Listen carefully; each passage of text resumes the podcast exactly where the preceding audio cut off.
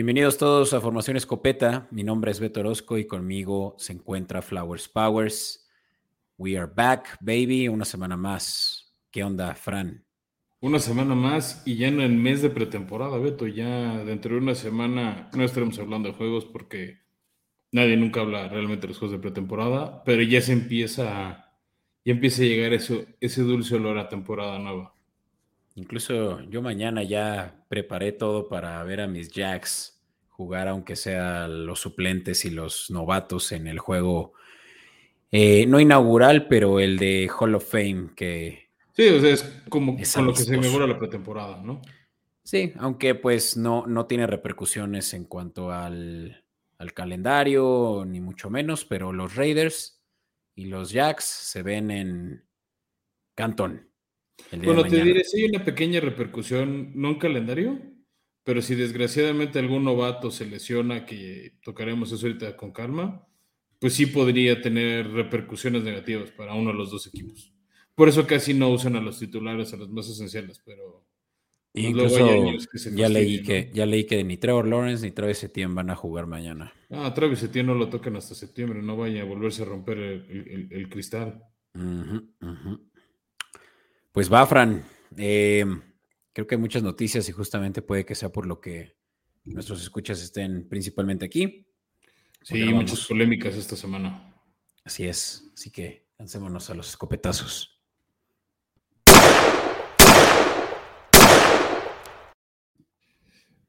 Pues abramos Beto con buenas noticias, ¿no? Primero. Vale. Este sucedió algo que ya medio se esperaba y fueron dos extensiones de contrato a receptores que entran a su cuarto año en la liga. Eh, todos son de la misma camada y vamos a hablar este, primero de DK Metcalf, que fue el primero en recibir su pago, de casi, bueno, es un contrato si llega a sacar todos los bonos, etcétera, etcétera, de 72 millones de dólares, más o menos. ¿No? Más 58 son garantizados. estoy confundiéndome. Sí, este, Metcalf se llevó un poco más. Sí, o sea, a ver, o sea, el contrato, si lo cumple toda su extensión, son 72 millones. Y garantizados son como 51, redondeado. Por sí. tres años.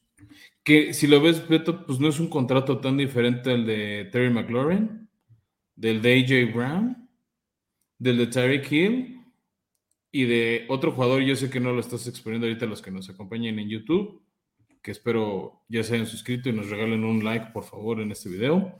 Este, también Divo Samuel, ¿no? Que tuvo horas, de, como día y medio de diferencia de cuando escuchamos la noticia de Dickett Metcalf. Y todos estos son jugadores del draft del 2018. Sí, pues grandes receptores y incluso, eh, por lo menos Metcalf fue el, del segundo round, Divo sí fue del primer round. Eh, igual que Perdón, McLaurin. Draft del 2019. 2019.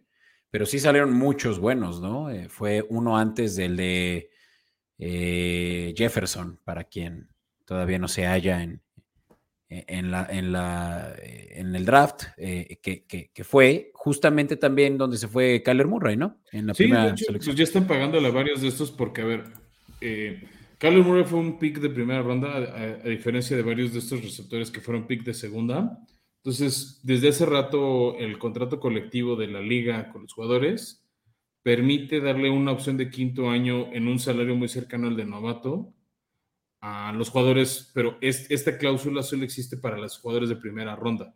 Entonces, después del cuarto año, tú le puedes extender o, o tomarlo en inglés el fifth year option o la opción del quinto año donde todavía están más o menos los jugadores en un rango salarial de novato. Hay algunos equipos que ya les extiende, o sea, como que toman esa opción y les meten dinero más años, ejemplo Josh Allen o este, recientemente Kyler Murray o Patrick Mahomes fue como el primer caso así interesante que, les dieron esa opción de, de extender y tomando el quinto año con el año novato para mantener un plantel competitivo.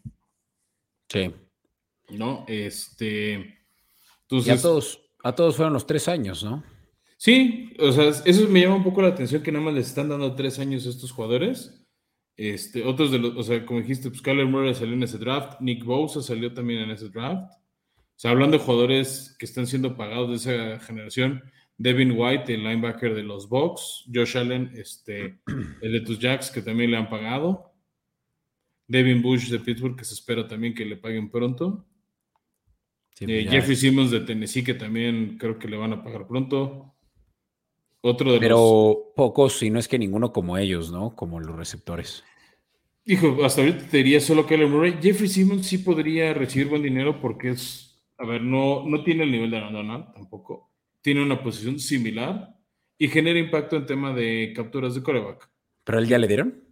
No, está en negociaciones para no llegar a, esa situación. La ventaja es que él, por ser pick de primera ronda, este, todavía tienen más tiempo. ¿No? Aquí como que para mí una de las decepciones que no le están pagando y, jugando posición de receptor es el expatriota Nakil Harry, que hablaremos de él en un rato, pero es de los receptores que no han sido pagado. Divo, pues, no sé si quieres ir sacando los detalles, Beto, de Divo. Claro. Pues de Divo fue muy similar, tres años, 71.5 millones de dólares. Y pues con eso se pone eh, también como uno de, creo que por ahí leía la nota de 12 receptores que ganan más de 20 millones eh, ya en, contratos eh, consolidados, ¿no? O creo que son 15, este de los cuales justamente Davante Adams, Tariq Hill, son los que lideran esas tablas. Eh, por ahí a Mari Cooper también le dieron 20 anuales, pero por 5 años. AJ Brown, pues ya lo, ya lo habíamos escuchado, 100 millones por 4 años. Así que sí son de los pocos que rebasan los 20 millones. Sí, ahí te veo uno de los receptores que todavía no le pagan de esta generación y creo que no le pagarán. Nicole Hartman con, con los Chiefs, también es de esa generación. Y otro que suena que quiere hacer como su, este, como berrinche, por así decirlo, el no ir a entrenar, no presentarse, es Donta Johnson de Pittsburgh, que dijo que iba a intentar hacer lo mismo, pero creo que se le olvida que, que, los acereros no se dejan extorsionar así por jugadores y podrá borrar sus fotos de Instagram del equipo, podrá no ir a entrenar. Pittsburgh lo puede montar, le darán a jugar este año y si no responde, es una organización que con una mano en la cintura lo cepilla. No, bueno, es que es lo que suelen hacer, ¿no? Pues Divo lo hizo y le funcionó. AJ Brown lo empezó a hacer y mejor lo intercambiaron a Filadelfia a tiempo y Filadelfia le dio el contrato. Terry McLaurin pues sí le dio su contrato. Dickett Metcalf tampoco tuvo que porque le dieron el contrato antes de los campos de entrenamiento. Entonces también hay que reconocer que hay organizaciones que este, les pagaron oportunamente para no llegar a esa posición incómoda, ¿no?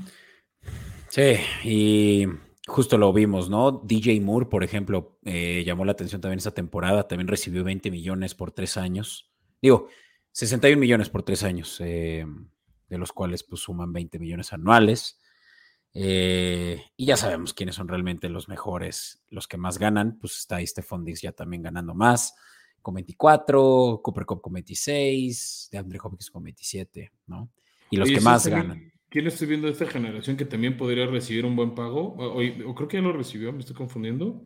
Max Crosby, de, los Raiders, también es de este, de este draft. Mm, cierto. Sí, que salió en redes sociales, ¿no? Diciendo que hace solo tres años estaba saliendo de una adicción y ya ahorita es un millonario.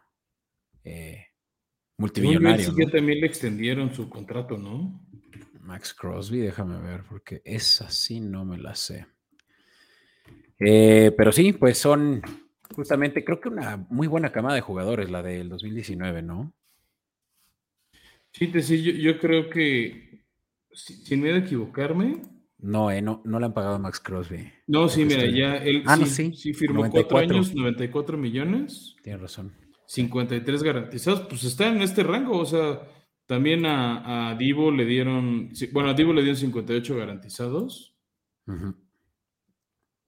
Y hijo, me atrevo a decir que junto con la generación 2004, que es la de Big Ben, Eli Manning y Philip Rivers, es una de las generaciones más este, fructíferas en tema de, jugadores que han rendido y que, se, y que les han pagado. Sí. Sí, lo dijiste también, Josh Allen, pero el Jaguar. Josh Sí, sí, sí, el que es defensivo. También, que es bueno para generar capturas de coreback y, prevenir la corrida. ¿Quién más salió de ahí? A ver si. Mira, estoy abriendo la generación de draft, ahí te va rápido. Kyler Murray, Nick Bosa, este, Danny Jones de los, de los Giants, que a ver cómo responde este año con Brian Dable.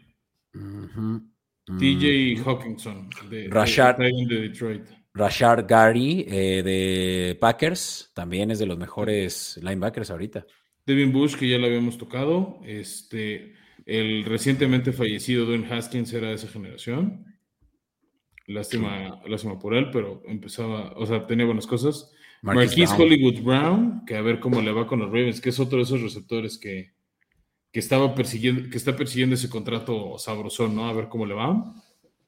Obviamente por ahí un muertazo como Nakil Harry, eh, primera selección de los Patriotas, receptor. Fue Josh Jacobs, ahí te va uno que creo que no le van a pagar por ser corredor. Sí, justo que no le van a dar su fifth year option, ¿no? Es lo que decían los Raiders. Está el esquinero Rock Yassin, que estaba en los, estaba en los Colts y ahora está en los Raiders. Este, ¿quién más está? Sí, Terry McLaurin se fue hasta la tercera ronda. ¿Y le van a pagar? Ya le pagaron. Bueno, o sea, por eso se le van a estar pagando los próximos tres años un súper buen contrato. Ah. Este.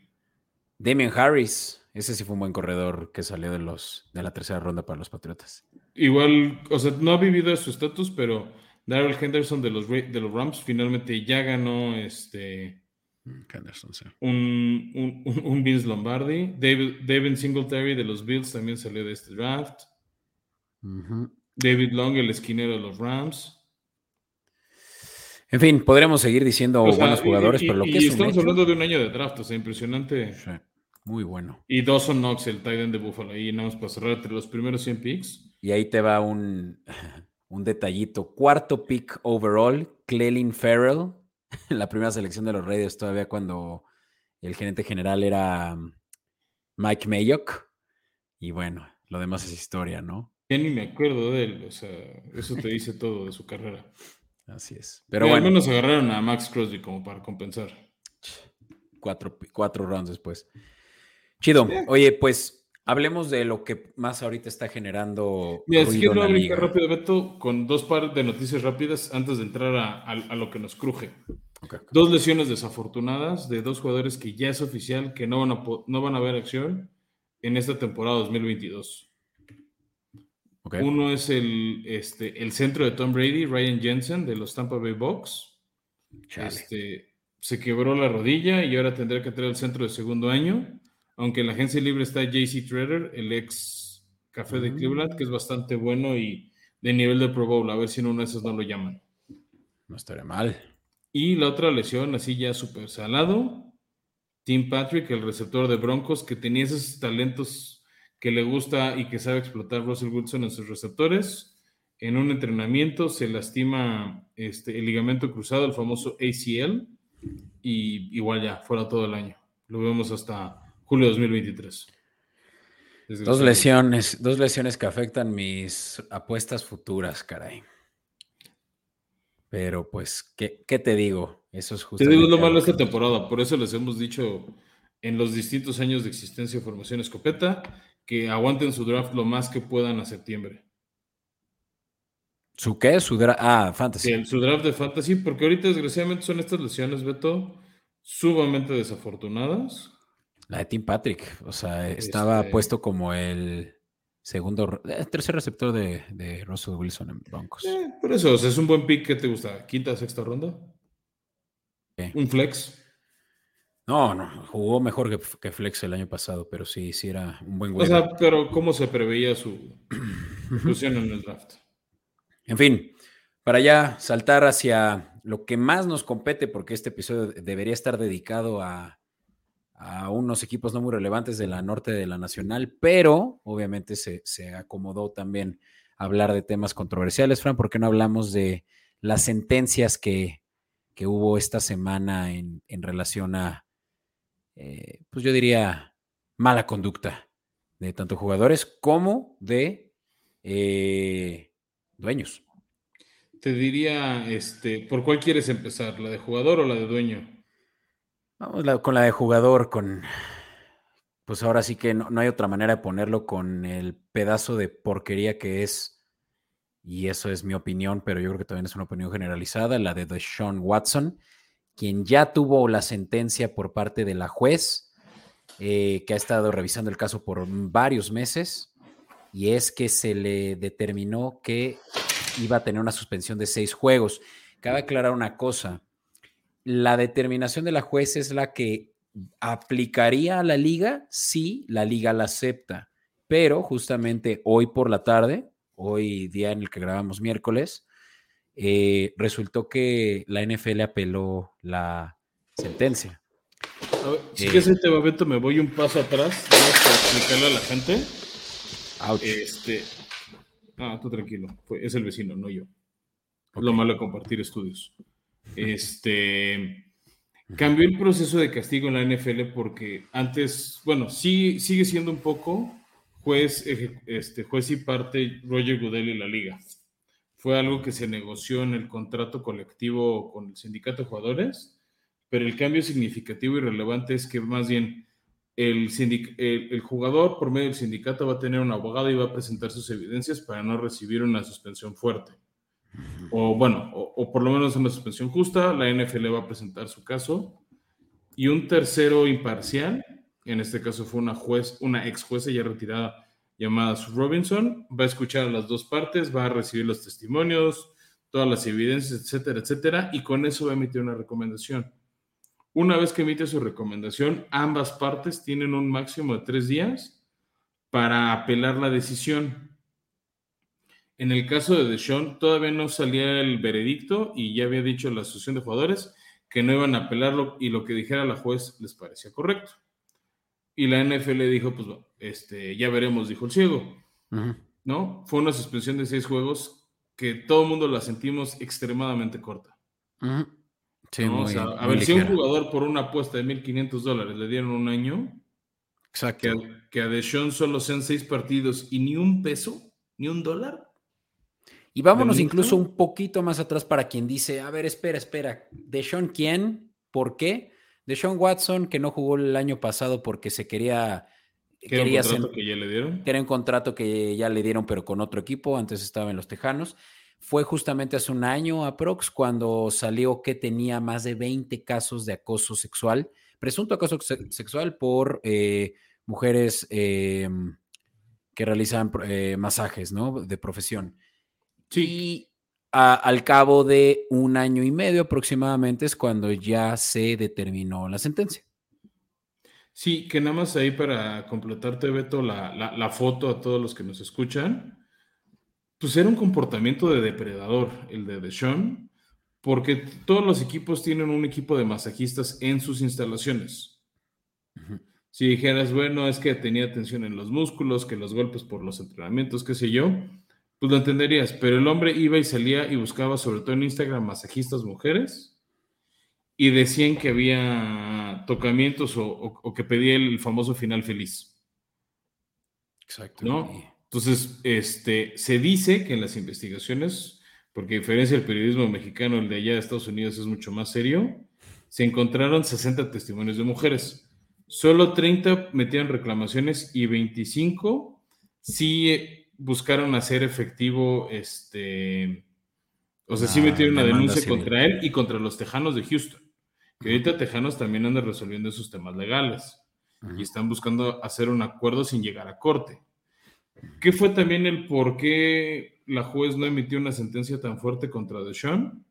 Que nunca hubo cargos criminales de, acoso sexual o, este, o de conductas inapropiadas. La suspensión de seis juegos es porque, en la opinión de esta juez, eh, Deshaun sí viola los códigos de conducta de la liga, pero no, no hace más. No un cargo civil. y, lo que está buscando mucha gente, lo que está exigiendo, lo que está exigiendo mucho, este, un buen sector de la afición es que si a un jugador, este, se me olvidó el nombre de, de este, Calvin Ridley, de Atlanta por apostar 1.500 dólares y exponer la marca de la NFL, le dieron un año de suspensión a Deshaun con todo el tema de violencia sexual y violencia contra las mujeres en esta época de 2022. El cómo ensucia la liga, que solo en seis partidos, se les hace inverosímil cuando la liga había recomendado mínimo de 12 partidos a un año indefinido y, una, y por lo menos 8 millones de multa. ¿Qué pasa ahora con la apelación? Roger Goodell determina si la apelación es contra él, de él, él se apela a sí mismo o designan a alguien de la liga para meter la apelación y que esa persona ponga el castigo final.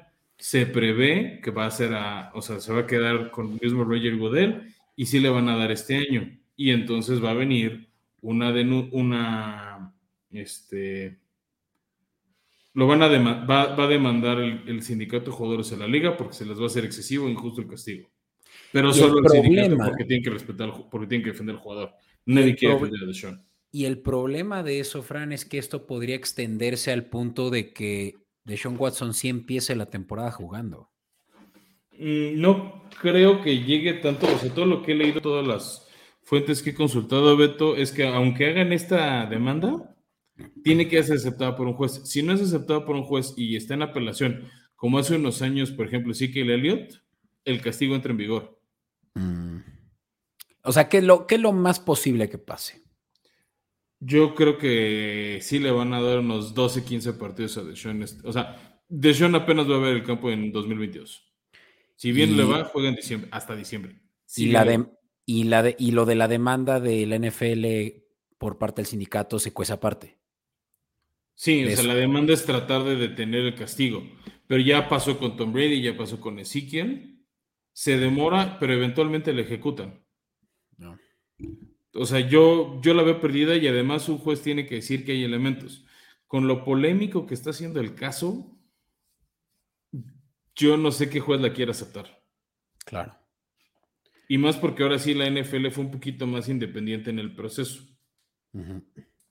No, o sea, no fue como yo me autoinvestigué, yo, yo, yo evalué, yo, yo emití juicio. Se buscó un tercer imparcial y están apelando. Pues mira, creo que ya no hay mucho más que darle vueltas. Creo que todos estamos de acuerdo en que la sentencia estuvo muy soft y lo más probable es que sí le vayan a dar el año, dadas las repercusiones que esto tiene. Sobre todo por cómo mancha la liga y la imagen que deja afuera. Sí, empezando por las víctimas y, terminando por la liga, exacto, que, que, que setea muchos precedentes. O sea, muchísimos, muchísimos. El, hecho de que le fueran a dar incluso ni siquiera una multa económica. Eso fue una de las tantas cosas que indignó a mucha gente. Exacto, le da la, le da la posibilidad a todos de realmente de, de salirse con la suya, ¿no?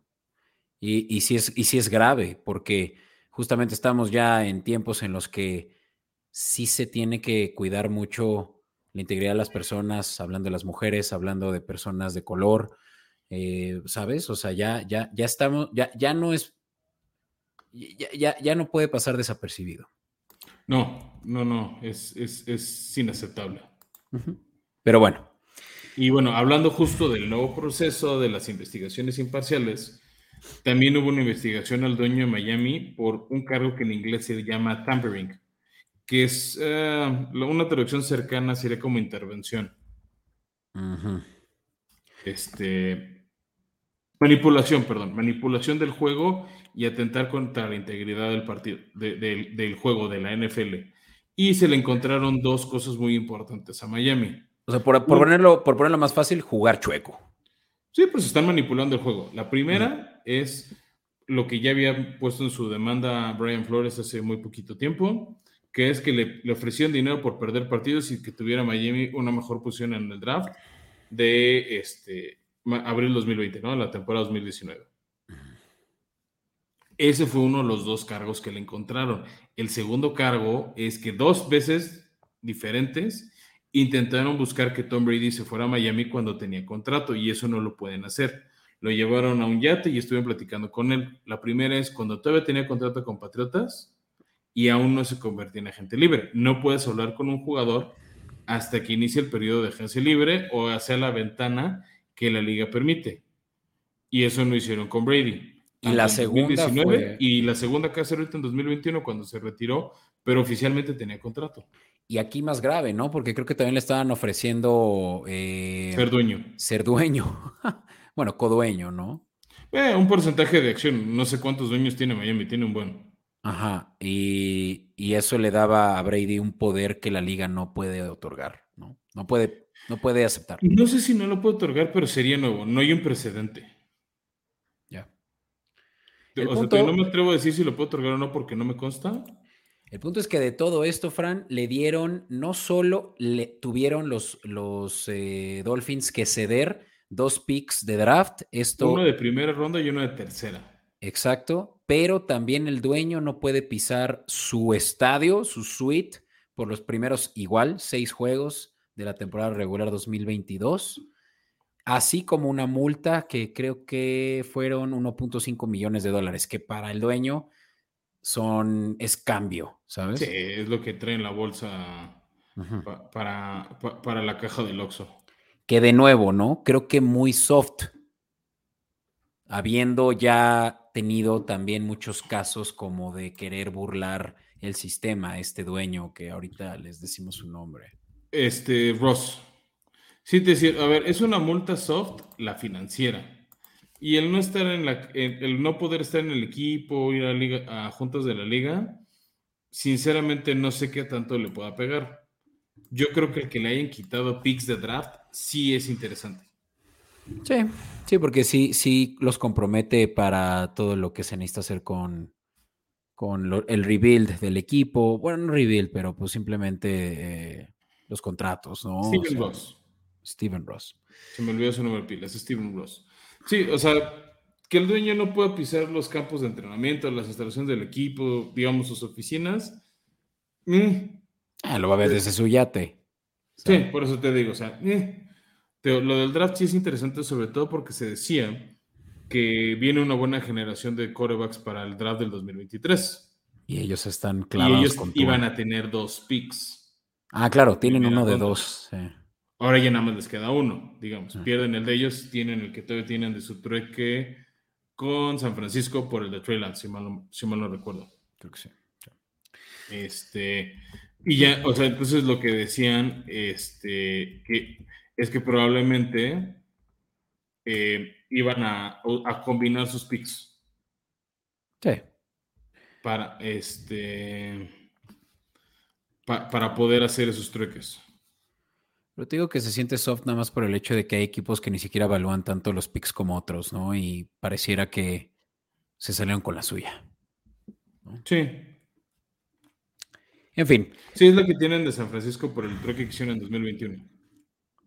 Para que tuviera en ese momento San Francisco el tercer pick. Entonces, pues pierden el que les correspondiera a ellos, que vamos a ver cuál sería. Pero lo que se decía es que hay a lo mejor algún equipo de los primeros cuatro o cinco sí está dispuesto a bajarse en el draft a cambio de recibir dos picks de primera ronda. Eh, o jugadores, o qué sé yo. O sea, sobre todo, y esto también está sujeto a que Tua tenga un mal año. Ya. Pues ahí está. Yo creo que es justamente ya tiempo para que los dueños también pudieran hacer un tipo de veto a Viro en inglés, al eh, pues al que dueños tengan pues, pues, actividades inusuales, aunque sea, sea, su equipo, es su dinero y lo que quieras, pues justamente lo que ha determinado, ah, lo que, lo que hace a la NFL una de las ligas más importantes del planeta es que hay mucha paridad entre todos los dueños, digamos, todo, siempre hay unanimidad y vamos a ver cómo esto realmente sí puede generar ya cierta discordia, ¿no? Pues los mismos dueños vetan quién va a ser este. quiénes entran a su club. O sea, al final es como un club de todo y quién entra como dueño de la NFL. ¿Y quién sale? Sería la pregunta. No creo que eso se pueda, pero. No, no, no, tío, pero ellos tienen que aceptarte como dueño. O sea, tú puedes llegar, vamos a decir un Elon Musk, que tiene mucho dinero, o un Jeff Bezos, ¿no? Que son dos de los hombres más, los, los dos hombres más ricos del planeta. Si quieren, pueden comprar un equipo, tienen el dinero y de sobra. Pero la NFL los tendría que aceptar, tendrían que ser recibidos. También los mismos dueños te pueden pedir que te vayas, como se me olvidó cómo se llamaba el ex dueño de las Panteras de Carolina y ya fue que entró David Tepper, que es el dueño actual. ¿No? Se me olvidó el nombre de, del ex dueño, pero fue un hombre que tuvo muchos escándalos de acoso sexual y de violencia contra las mujeres. Que casi lo empujaron, ¿no? contra él, lo empujaron a que se fuera. Ahorita, por ejemplo, la liga tiene suspendido indefinidamente a Dan Snyder, el dueño de, de los Commanders de Washington, la que está de, dueña de manera activa su esposa. Pero se habla de que por ahorita están unas investigaciones con el Congreso de Estados Unidos y se habla, se habla de que podrían forzarlo a vender al equipo. Wow. Pero como sigue esa historia en desarrollo y no hay nada aterrizado, no me voy a desgastar en eso, Beto, porque mejor ya hablamos ya cuando tengamos hechos bien documentados y podamos contar la historia completa. Exacto. Pero sí, sí te puedo pedir como dueño que te, que te vayas. Ok, interesante. Bueno, pues Fran, vámonos a nuestra cobertura. ¿Qué te parece? Sí. In tight coverage. The Bears, Fran. Un equipo de mucha tradición, pero de tradición mediocre en años muy, muy recientes, siento yo. Sí, ya la dominancia, sobre todo defensiva que tenían en los noventas, es cosa de la eh, historia. En los 2000 hubo algo. Creo que los ochentas más que los noventas, pero sí. Bueno, en los, en los ochentas ganaron este, un super, su único Super Bowl en el 85 con una defensiva, por lo que cuentan todo el mundo espectacular. Que de hecho le ganaron a tus Pats un Super Bowl. Fue la primera aparición de tus Pats en un Super Bowl. Ya, esa, esa no me la sabía. Bueno, como 46-10, pero todo el mundo habla maravillas de esa defensiva. O sea, la fecha siguen poniendo mucha gente en un pedestal y como el rango superar este, a la defensiva del 85 de los Bears. Mira, pero eso es cosa de la historia, Fran. Ahorita hablamos de e, uno de los peores equipos de la liga. Em, y sobre todo uno que yo creo que más que cualquier otro le urgía un cambio de, coach, cosa que no sucedió y mantuvieron a Matt Nagy por un año más. Y pues ya sabes que cuenta la temporada 2021 de los Bears. Terminaron, si no me equivoco, con creo que cinco victorias, una cosa así. Sí, un año y, Y, y, el primer año de, para quienes eh, nos están viendo en video, eh, pues su coreback franquicia, ¿no? Eh, el potencial coreback franquicia de los Bears, Justin Fields, que no tuvo definitivamente un buen año y del cual se espera mucho ahora ya bajo el mando de Matt Everflus. Sí, que viene de, los Colts. Este, también te decir, entiendo que Matt Nagy de hecho ganó coach del año en su primer año en Chicago. Sí. Cuando perdieron ese partido de playoffs contra este contra los Bears que en el double doink de la patada. Que fue una patada que era un gol de campo del Gana y pegó dos veces en los postes y, no cayó adentro. ¿no? Y que se hizo mucha burla de, eso. O sea, tuvo ese primer gran año Matt Nagy. 12-4 terminaron. sí, o sea, había sido, habían hecho las cosas bien. Después vendieron, quemaron las naves agarrando a Mitch Trubisky, que no, que los llevó todavía un año a playoffs. De la mano de Jimmy Grant, que perdieron horrorosamente contra Nueva Orleans. Y ya el año pasado sí fueron una basura con Justin Fields. ¿No? Entonces, pero bueno, a este equipo llegó bastantita gente, Beto. Este, ahí te va rápido. ¿Quiénes llegaron? Llegó como suplente de, como suplentes, perdón, de, Justin Fields, Trevor Simeon, que ha sido banca prácticamente toda su carrera, desde que estuvo en Denver. Nathan Peterman, que fue muchos años la banca de Josh Allen ahí en Buffalo llegó por un trueque tu expatriota Nakil Harry y llegaron un chorro de receptores nuevos, o sea, llegaron uno, dos, como cinco. Porque mira, llegaron Nakil Harry, Byron Pringle, Equanimo St. Brown, David Moore, Dante Pettis y Tajay Sharp. O sea, ese va a ser uno de los grandes problemas para estos osos de Chicago Beto. Desarrollar la química entre Justin Field y su cuerpo de receptores. Pues sí, porque no tiene realmente un, número uno. Puede que el Mooney, quien no tuvo un muy mal año pese a todo lo que había alrededor del equipo. Pero porque es el único que ya estaba ahí. Y ya tienen algo de química. O sea, porque el esquema es nuevo, ¿no? Porque, como lo decías, llegó Matt Everflus, de, que era coordinador defensivo de los Colts, ¿no? De ese equipo este, exitoso de Frank Reich. Sí, y pues te digo que la defensiva todavía tenía pues mérito, pero ahora esta postemporada que se les fue Khalil Mack, pues en realidad es que ya solo les quedan pues, uno que otro jugador, ¿no? Eh, Destaca Te decir nada más rápido antes, nada más para completarte la foto, quiénes llegaron. También llegó un ex Jaguar, James O'Shaughnessy, un tight end. Para la línea ofensiva llegó Julian Davenport, Riley Reeve y Lucas Patrick y Dakota Dossier. Y del lado ofensivo eh, llegó Al Quadin Muhammad, Justin Jones, Matt Adams, Nicholas Morrow y el esquinero Tavon Young. Ningún nombre nos suena, Beto. O sea, tendremos que rascar bien videos para encontrar algún highlight de cada uno de los nombres que te acabo de decir. Sí. Y eso te dice mucho de qué podemos esperar de Chicago este año.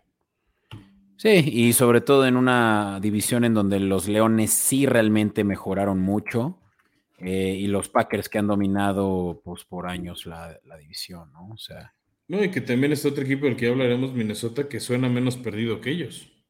Exacto, ya, ya si metemos a todos al, pues sí, realmente es que los osos son el, eh, pues el calamar, ¿no? De la división. Sí, pinta que el sótano es su destino. Y pues te decía que estábamos eh, viendo hace no mucho, pues una defensiva competente, pero que pues con la salida de Khalil Mack realmente es que ya se van a tener que, dividir entre, no sé si ubicas a Raquan Smith, a quien de hecho le acaban de dar una extensión de contrato, eh, si no me equivoco, ahorita puedo verificarlo, pero pues en realidad es que es de los mejores elementos que tienen ahí de linebacker. Sí, ese sí, para que veces es de lo mejorcito. Mira, si quieres te digo también quiénes, quiénes fueron las bajas, además de, de esta que mencionas. Se les fue su, su coreback titular y suplente, Andy Dalton, y Nick Foles. Perdieron por lesión a su corredor Tarek Cohen. Y a Damien Williams, que se fue a Atlanta. Perdieron a todos sus receptores: Damien Barrett, Jakeem Grant, este, Marquise Goodwin, que se fue a Seahawks, Allen Robinson. Allen Robinson. Que era el mejor que tenían sin duda alguna que se fue a los Rams. Jimmy Graham, que ya no quiso jugar ahí. Jesse James, el tight end. Este. Germany Fedi. Y de su línea perdieron a Germany Fedi, Jason Peters, James Daniels, que se fue a Pittsburgh, Elijah Wilkinson, Eddie Goldman. Y luego en la defensiva ahí te va, además de Khalil Mack, que fue, se fue en un trueque a los Chargers, también perdieron a Kim Hicks, que se fue a los Bucks. Mm, este línea defensivo que es muy, muy bueno. Claro. Perdieron a Bailal Nichols, que también era, pareja ahí con Kim Hicks. Este, y en linebackers perdieron a Bruce Irving, Alec Ogletree, Danny Trevathan, que también era bastante bueno, hacía buena mancuerna ahí con Khalil Mack en la presión a su esquinero Artie Burns y a los safeties Dion Bush y Tashawn Gibson. No, pues parece que todos salieron corriendo. Te, voy a decir y... Se habla de que hay una cultura muy tóxica por Matt Nagy. Mm, ya.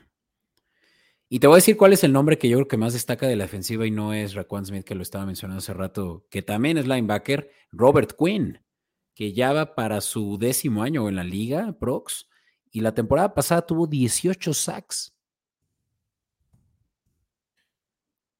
pero también ahí tengo mi duda, Beto, de qué tanto era el factor de tener jugadores como Hicks y como Khalil Mack que te generan los huecos. O sea, es lo que hemos hablado, por ejemplo, en los Rams.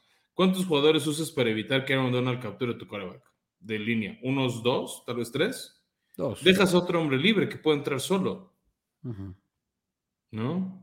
O sea, cuando tienes un jugador así, eh, o sea, lo mismo pasa con Pittsburgh con TJ Watt es tan dominante, es un jugador que tienes que mandarle hasta doble cobertura y alguien va a quedar suelto. El chiste es que ese alguien sea talentoso, obviamente. Pues mira, te digo que para los Bears se, les ve difícil. Ahorita vamos a hablar del.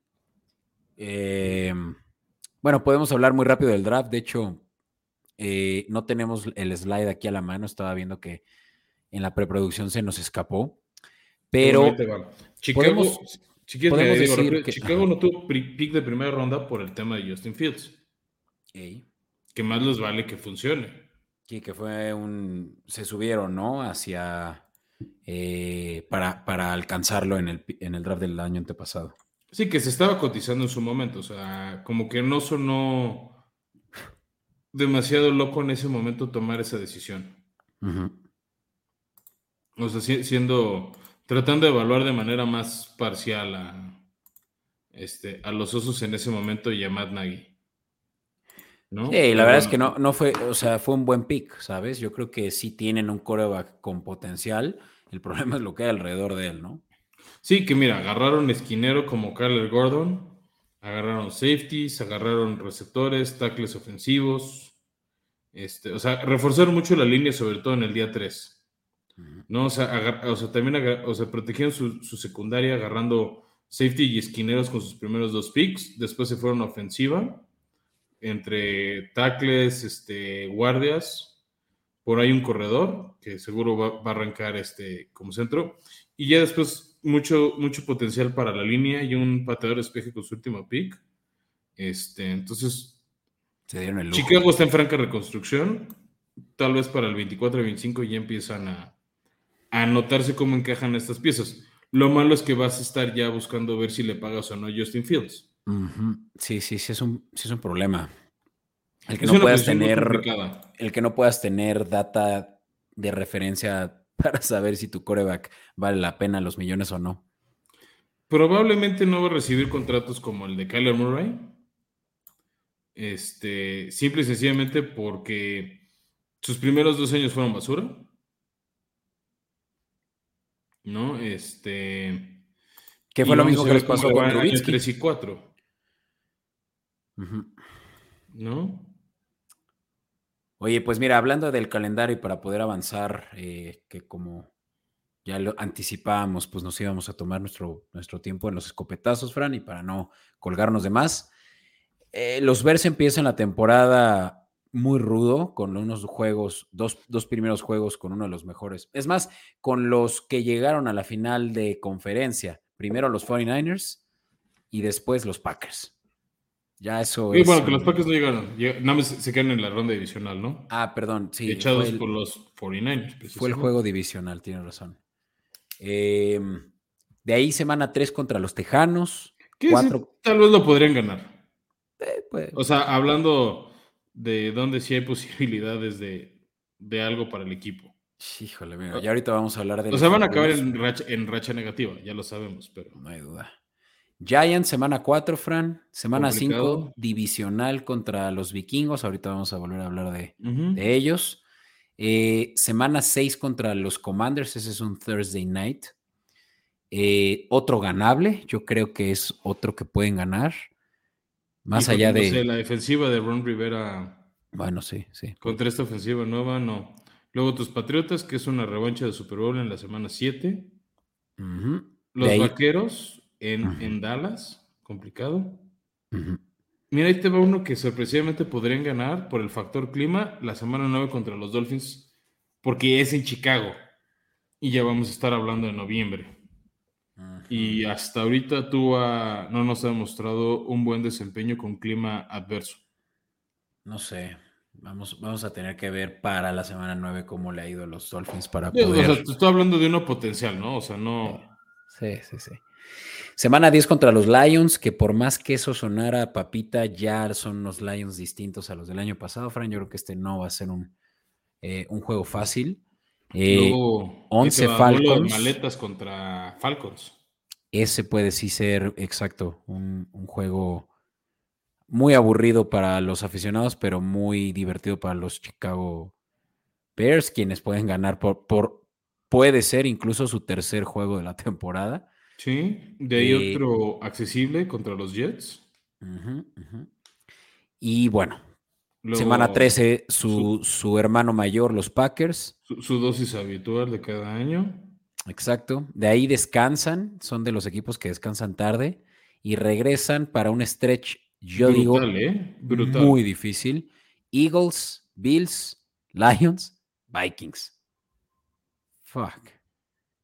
O sea, los, los Bears podrían terminar entre el- los peores cinco equipos de la liga con cinco victorias. Yo estoy viéndolos justo entre cuatro victorias, 13 derrotas o cinco, ¿eh? O sea, aquí sí apuéstale al under en menos 120. Sin duda. O sea, mm, por eso es que Vegas los pone como los equipos que potencialmente ganan seis juegos. Y ahí es donde está el momio de menos 110. 6.5. Y sí, está alto, ¿eh? Y yo lo veo alto considerando que puede que pierdan todos sus divisionales, ¿no? O sea, la verdad es que me quedé muy bien Justin Fields. He visto sobre todo su cinta colegial. Me gustaría verlo destacar en la liga, pero con este roster no hay manera. Sí, no. Y pues los The Bears van a probablemente tener uno de los primeros picks de draft y pues con eso tal vez hasta se tengan que estar preguntando si van a tener que hacer un refreshment de coreback, nada más por términos contractuales. Sí, o sea, ya, o sea, va a estar muy raro todo esto. Con los Bears, este, va a ser un año muy largo para sus fans y para este equipo, pero pues vamos a ver qué tanto puede hacer Matt Everflus. La verdad es que tenía una muy buena defensiva con, los Colts, tenía una ofensiva bastante ordenada, digo, perdón, defensiva bastante ordenada, perdón. Entonces, este... Pues Nagy era defensivo, ¿no? Ah, Nagy no era más ofensivo. No sé. Entonces, tal vez no vemos tantos nombres, este, pero sí vemos mayor orden en esta defensiva. Ya. En fin, pues vamos probablemente a un terreno un poco más amigable porque los vikingos siempre han sido ese equipo que es como de media tabla para arriba. Es el eterno ya merito, ¿eh? es como la selección mexicana en la NFL este. Exacto. Y pues los Minnesota Vikings que van a estar, eh, pues yo diría, preguntándose por primera vez en, la era de eh, Kirk Cousins si el futuro sigue siendo con él o sin él, ¿no?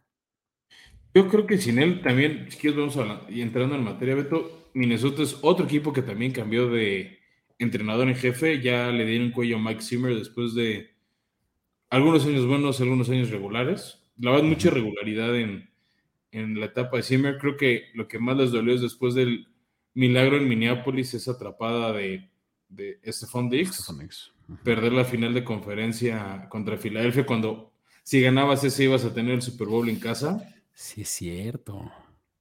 Este. Era su oportunidad. Sí, la verdad es que pues, se les fue. ¿no? Eh, como, dicen, como dice mi mamá, lástima Margarito. Y llegó el ex coordinador ofensivo de los Rams, Kevin O'Connell, este, a darle un nuevo aire. Yo creo Otro prodigio de, de McVeigh. ¿no? Ese, este árbol de entrenadores está siendo súper productivo, ¿eh? Sí. Pues este, está, ¿Cuánto duró este con él? Eh, ¿Un año? Año y medio. No, bueno, o sea, como coordinador ofensivo un año, pero ya llevaba un rato, o sea, como parte del cuerpo de entrenadores de McVeigh. O sea, eso es lo interesante. O sea, que está promoviendo y promoviendo gente porque se le va. Sí. Y, y, y funcionan en otros equipos, ¿no? O sea, hay que decirlo. Zach pues. recientemente en los Bengals era otro coordinador ofensivo de Sean McVay. Brandon Staley, Chargers. bueno, él era coordinador defensivo, pero sí, o sea, está funcionando bien. Entonces, llega a cubrir a, Mike, Zimmer.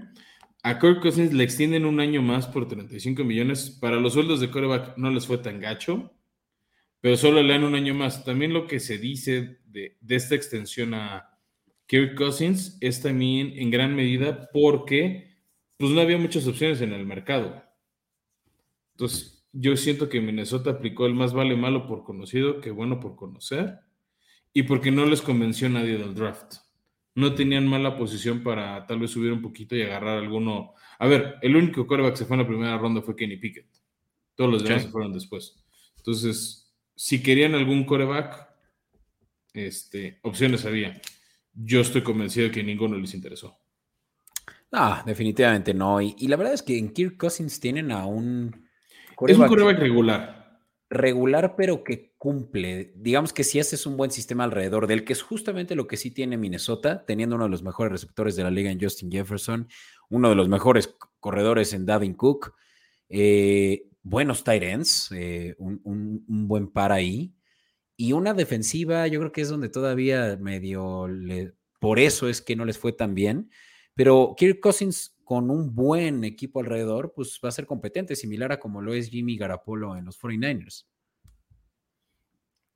Sí, Tío, a mí el tema con Kirk Cousins es que en varios momentos cuando ha tenido que echarse el equipo al hombro, no lo ha sabido hacer, no ha sabido responder a la presión. Pues mira, solo el año pasado tuvo, o sea, tuvo un buen año considerando lo mal, la mala defensiva que tuvieron, como decía. No, o sea, es que ese es el tema. Tiene buenos números, pero por ejemplo, hace dos años o tres, tenía que ganar Minnesota en casa, si mal no recuerdo, contra Chicago en la semana 17 o semana 18. Y Kirk Cousins se apagó, no, no apareció. sí, es que no, no, es, bueno ante la presión, ¿no? No es esa cabeza fría Brady, esa cabeza fría Manning, los mejores corebacks que hemos visto en el juego recientemente. Lo peor es que le han pagado como eso, ¿eh? Sí. Cousins en el acumulado es uno de los jugadores que más ha ganado en los años recientes, ¿eh? Claro, es que encontró el cheat code, encontró el ser lo suficientemente bueno como para que te respeten y te mantengan eh, eh, actualizando el contrato. ¿No? y además es que también él ha sabido disfrutar bien el eh, ser etiquetado como jugador franquicia.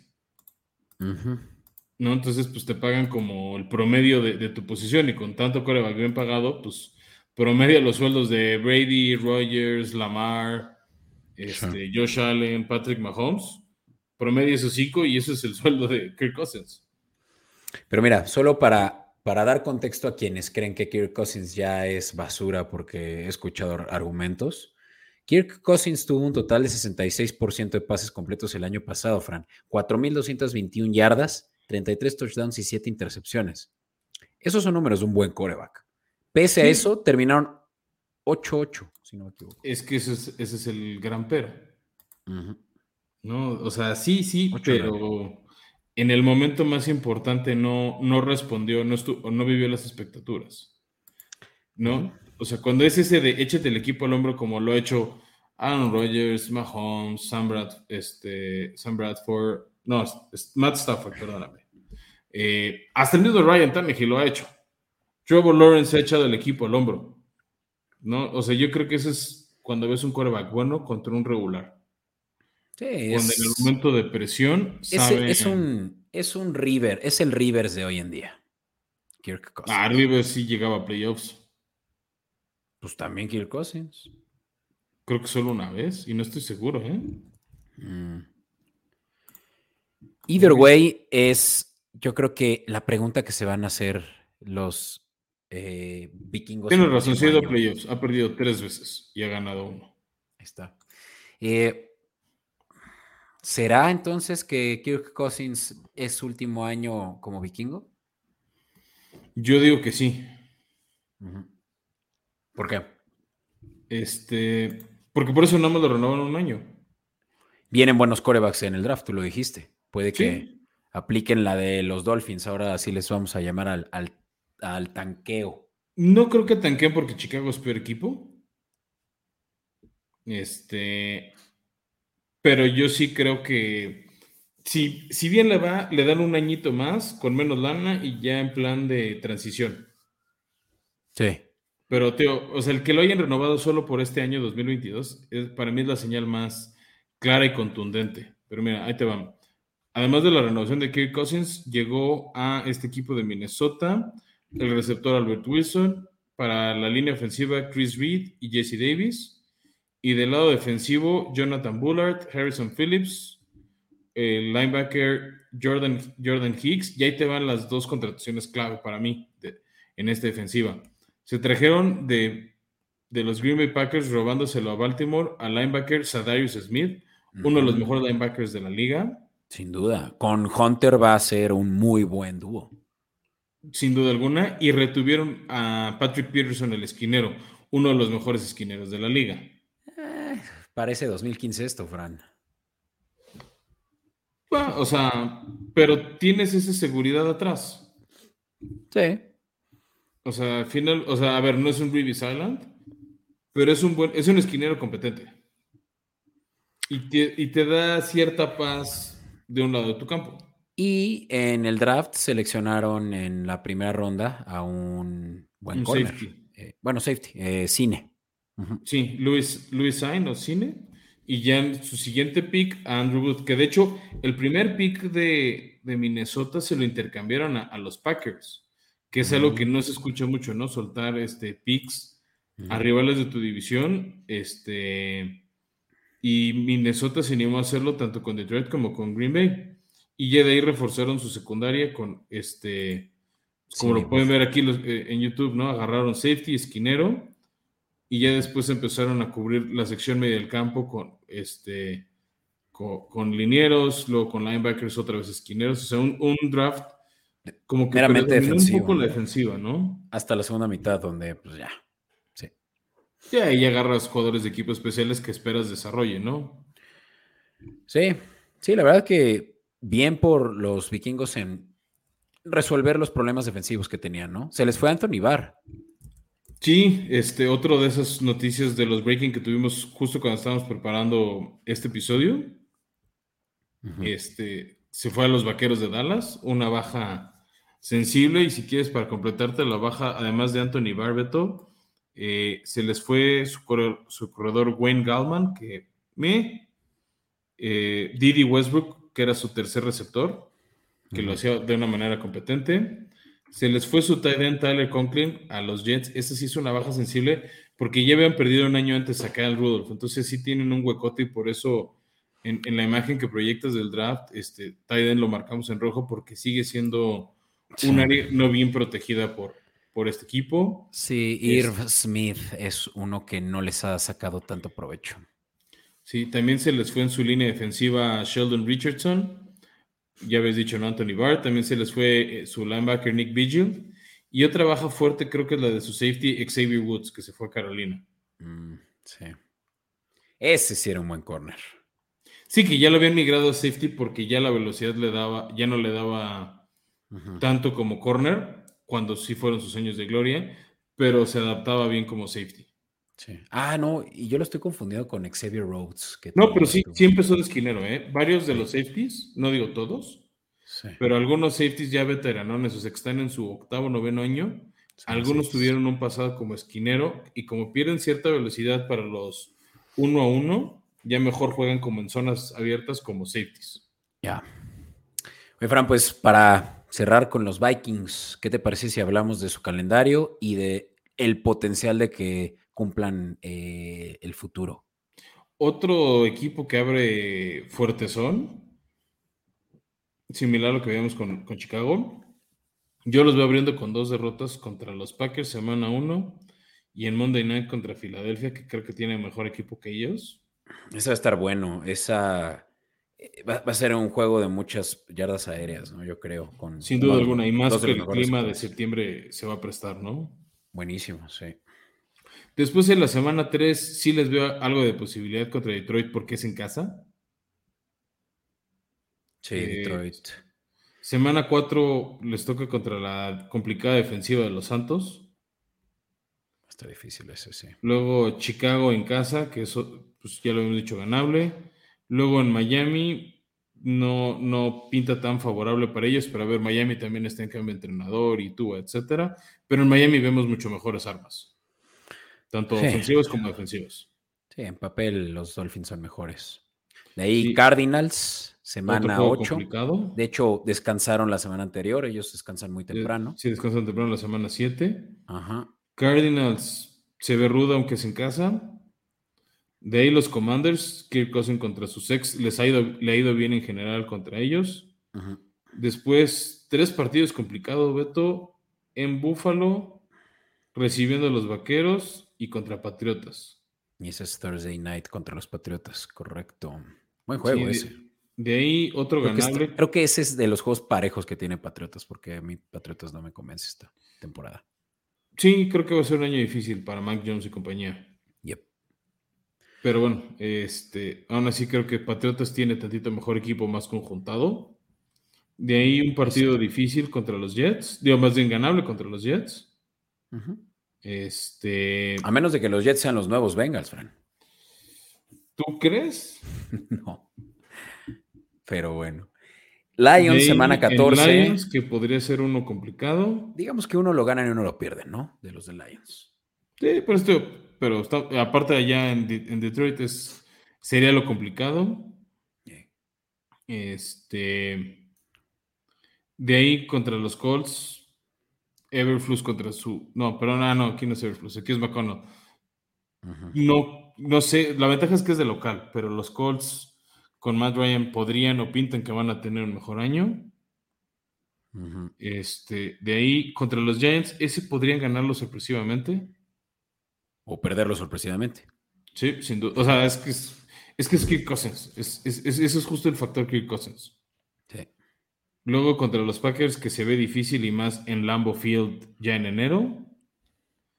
Y cierran en el Soldier Field de Chicago, que ese sí creo que lo podrían ganar. Pero con todo y todo, Fran, yo creo que este es un equipo que puede tener marca negativa. De hecho, ah, no va a tener marca negativa. Yo los proyectos 7-10. Sí, no, no tenemos tampoco el slide y ese porque todavía no lo publicamos en Formación Escopeta, en Escopeta Podcast. Pero ahorita te digo cómo está el, el momio de los futuros. Mientras tanto, Fran, yo diría que nos des tu predicción. Digo, yo lo veo 7-10.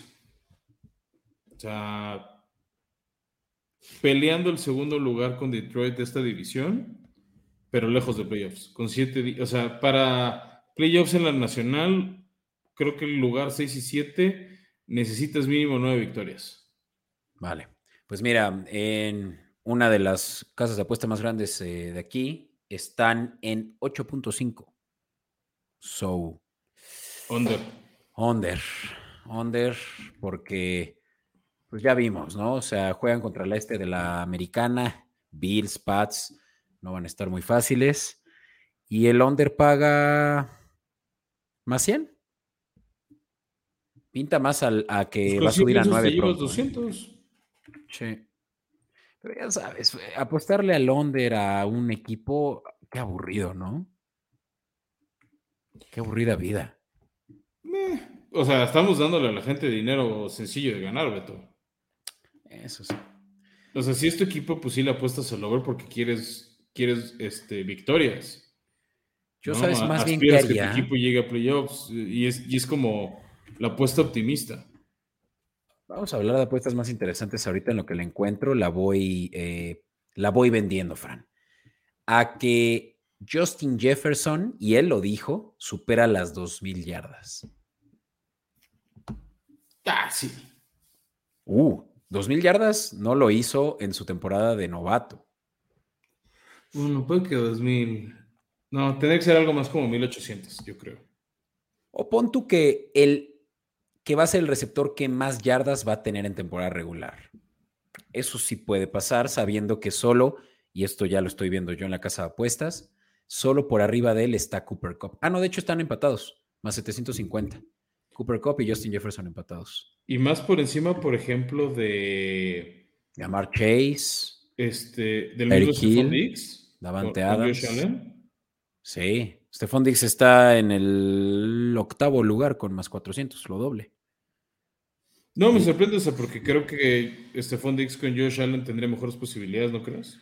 Sí, porque Gabriel Davis es su segundo, y, pero es que el segundo de, de mm, Kirk Cousins es Tillen, y Tillen ya es, ya está ruco. Sí, sí, sí. Estaba viendo ahorita que hablamos de su récord de, por ejemplo, de regresando a Kirk Cousins y su récord de playoffs. Su primer derrota es en 2013 con Washington y otra en 2016. Y ya volvió a reaparecer en playoffs hasta el 2020.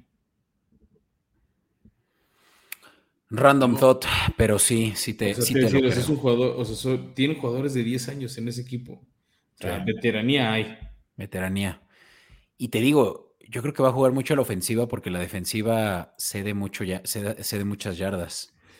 Y, y, el otro también, pues tiene un, o sea, su nuevo head coach viene de, una mente ofensiva, de esquemas muy interesantes. La verdad es que la ofensiva de los Rams entre McVeigh y O'Connor era una ofensiva muy divertida de ver. En el Super Bowl lo, lo vimos, en los playoffs por ejemplo, ese partido contra, este, contra Arizona y luego el partido contra los Bucks, fueron dos buenos juegos de los Rams. Exacto, o sea, o con, él va... Con muchas variantes. O con él va a ser algo similar como lo que hizo con Cooper Cup el año pasado, en donde ganó los tres principales premios a un receptor, que son touchdowns, recepciones y yardas. Y ahora es Justin Jefferson el único target que va a tener, a diferencia del año pasado donde también estaba OBJ, estaba em, a principio de temporada Woods, había más en quien repartir el balón. Yo por eso creo que esa es una apuesta interesante, la de más 750 de más, recepción, más yardas por aire eh, a un receptor, Justin Jefferson. Pues sí, este tío, o sea, el tema es que es claramente el uno y hay un brinco de calidad enorme al receptor número dos de este roster, ¿no? Y sin quitarle mérito a Tillen, que ha hecho un muy buen trabajo. Tillen es un gran receptor número dos, pero no tiene ya la explosiva. O sea, Tillen es como una recepción segura, pero muy pocas yardas. Este, el famoso yard after catch, que ese sí es una gran especialidad de Jefferson, como en su momento era Stephon Dix. ¿No? Que por eso es que dejaron ir a, a Jefferson, a Stephon Dix porque llegaba Justin Jefferson. Tillen es ese jugador de manos seguras, pero difícilmente va a ganar muchísimas yardas. Lo otro también interesante de esta ofensiva, Beto, que a mí, para, para, mí es un jugador que me gusta mucho, es Dalvin Cook, que llega a su sexto año en la liga. Sí. ¿No? Que también le quita mucha presión a, a, este, a Kirk Cousins. No habíamos hablado mucho de Cook. Para mí es uno de esos jugadores que tienes que tener pensando en tu, en tu draft en primera o segunda ronda este, y segunda ronda, si bien, si bien te va, ¿eh? O sea, yo creo que es un jugador que se va en picks de primera ronda. Sí, 100%. Sexto, séptimo pick máximo. Ahora, ahí te va, ahí te va una pregunta. De ellos, KJ Osborne. Acuérdate de ese jugador de Minnesota. Sí, sí, sí, me acuerdo. Para tu flex. Oye, ¿por qué no, por qué no también hablamos de Kellen Moore, Fran? El coreback suplente de los vikingos, quien está ahí en el, en el horno cociéndose. Kellen Mond. Kellen Moore es el ofensivo de Dallas, Beto. Kellen Mond. Kellen Moore no. Kellen, Mond. Pues es un jugador que llegó el año pasado, si mal no me falla la memoria. Este, tal vez esa es la otra razón por la que solo le dieron un año a, eh, al buen Captain Kirk. Viene de Texas A&M. Este, realmente no lo hemos visto en la liga. No. O sea, solo intentó tres pases el año pasado y completó dos para cinco yardas. Esas son sus estadísticas de la NFL y fue en una derrota contra el Green Bay cuando le estaban dando un baile eh, en enero a, los vikingos. O sea, ya al final, final del año, pues ahora le debuta. ¿No? Entonces, este, pues también vamos a ver si se, si se ataruga Kirk Cousins, si, vamos, si vemos chances de Kellen Mond. También hay que ver qué, qué ve su entrenador, porque al final ese es el otro gran problema que le pasa a muchos corebacks medio novatos en su segundo o tercer año. Si no te eligiese head coach nuevo, a menos de que super demuestres de inmediato o seas un talento consolidado, tus posibilidades de quedarte son súper poquitas. Sí. Sí, pues sí, es que es un nuevo régimen y, y, eso es algo que hace mucho no ven los vikingos, ¿no? Es tan interesante eso. Oye, ¿por qué no nos vamos con esto? Tienes el sexto pick del draft del fantasy de tus amigos y está disponible Davin Cook y Justin Jefferson. ¿Por quién te vas? ¿Es PPR? Sí. Jefferson. Ah. Oh, ok. Es que es, eh, a ver, eh, o sea, tal vez este año no, pero si estuviera ahí Tyreek, a ver, ahí te va. Hace un año, con Patrick Mahomes, pick de sexta ronda, Tyreek Hill o Dalvin Cook. Hill. Por lo menos con el antecedente que tenemos de Hill. O sea, por eso te digo, para mí, en un poquito menos, menor talento, pero Jefferson tiene esa explosividad, por ejemplo, estilo Hill. Sí. No, Jefferson te va a dar 20 puntos por juego y Davin Cook se puede lesionar. Como el año pasado. Como el año pasado y el ante antepasado. O sea, uno sí, uno no se lesiona. Sí, yo también miré por Jefferson. Sobre todo por el riesgo no me desagrada, ¿eh? o sea, tampoco le haría el feo. Pero si me estás diciendo entre esos dos. Sí, sí, sí. Sí, sí pues es que Justin Jefferson es un wide receiver, es el segundo mejor receptor de la liga según el año pasado. Davin Cook es el sexto mejor corredor de la liga. En fin, pues Fran, algo para cerrar. Pues nada, agradecer a todos y seguir insistiendo que si nos están viendo en YouTube, nos regalen un like en el video, nos este, se suscriban al canal o si nos están siguiendo en alguna plataforma podcast como Spotify, como Apple, como Google, nos regalan una, una reseña cinco estrellas. A ustedes no les cuesta y a nosotros nos ayuda para que el algoritmo nos ayude a llegar a más personas y si sigamos creciendo esta comunidad, justo ahorita que ya estamos por llegar a la temporada 2022. Oye, Fran, ahora sí se acerca la temporada y empieza a redoblar el tambor, porque para quienes nos escuchan semana con semana, y por cierto, muchas gracias, les hemos estado diciendo una sorpresa y ahora sí estamos muy cerca de podérselas eh, platicar. Ya se y no es que viene la temporada 2022, pero va de la mano. Que viene. Va de la mano, va de la mano y vamos a, vamos a arrancar la tercera temporada de Formación Escopeta, que bueno, ya empezó, pero formalmente con la temporada regular ahora sí que con el pie derecho y, ya estamos muy cerca de poderles platicar de esas sorpresas. Pero por lo pronto sigan al pendiente en nuestras redes sociales Escopeta Podcast en Twitter, en Instagram, en Facebook. Sin duda y gracias. Nos vemos a la próxima. Vale, Maigón. Bye.